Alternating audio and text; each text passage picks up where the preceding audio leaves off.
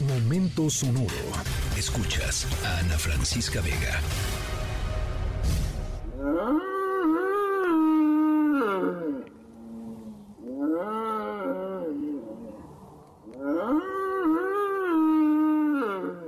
Bueno, en nuestra historia sonora de hoy vamos a platicar sobre deportes, despedidas y toros. Pero que nuestras eh, radioescuchas, nuestros radioescuchas, amantes de los animales, no se me asusten. No vamos a hablar de tauromaquia, no vamos a hablar de ninguna actividad que incluya dañar a ningún animal.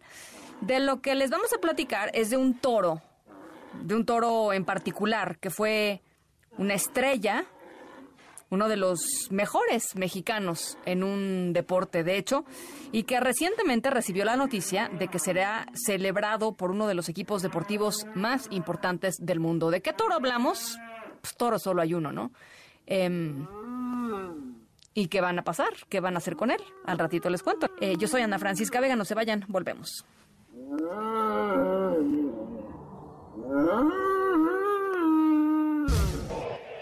Stanton drives one center field, deep, I mean deep, and gone. I think he just hit a tool. Oh no, it's back on the field. Giancarlo Stanton. Cheese and crackers. chose to pitch to him. Wrong move.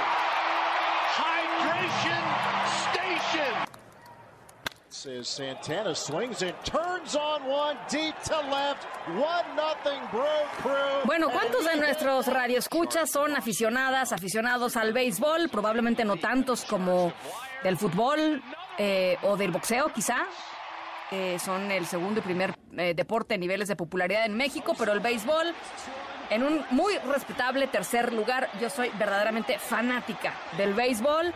Em, y también mi querido presidente López Obrador es fanático. Le vamos al mismo equipo.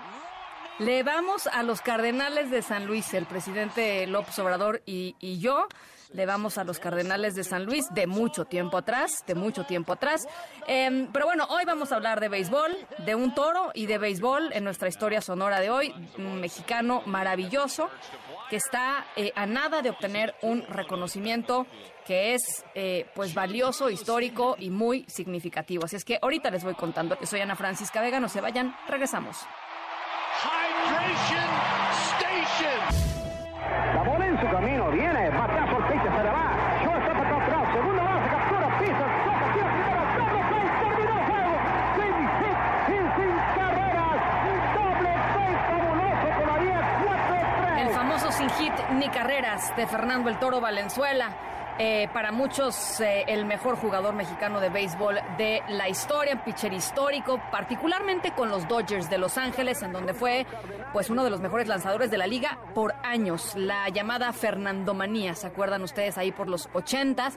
En donde pues no había nada más que Fernando Valenzuela que pichaba como pues eso, como toro, ¿no? Les, por eso le decían el toro Valenzuela.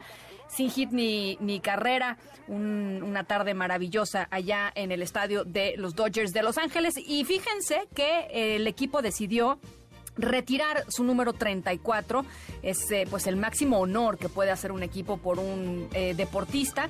Nunca más volverlo a usar. El número 34 de Fernando Valenzuela va a ser retirado entre el 11 y el 13 de agosto en el, ah, en el Dodger Stadium. Va a asistir, por supuesto, el gran Fernando Valenzuela a la ceremonia oficial de retiro de su número 34. Así es que una muy buena noticia para todos los fanáticos del béisbol. Yo soy Ana Francisca Vega. Cuídense mucho, pásenla muy bien y nos escuchamos mañana a 5 de la tarde en punto.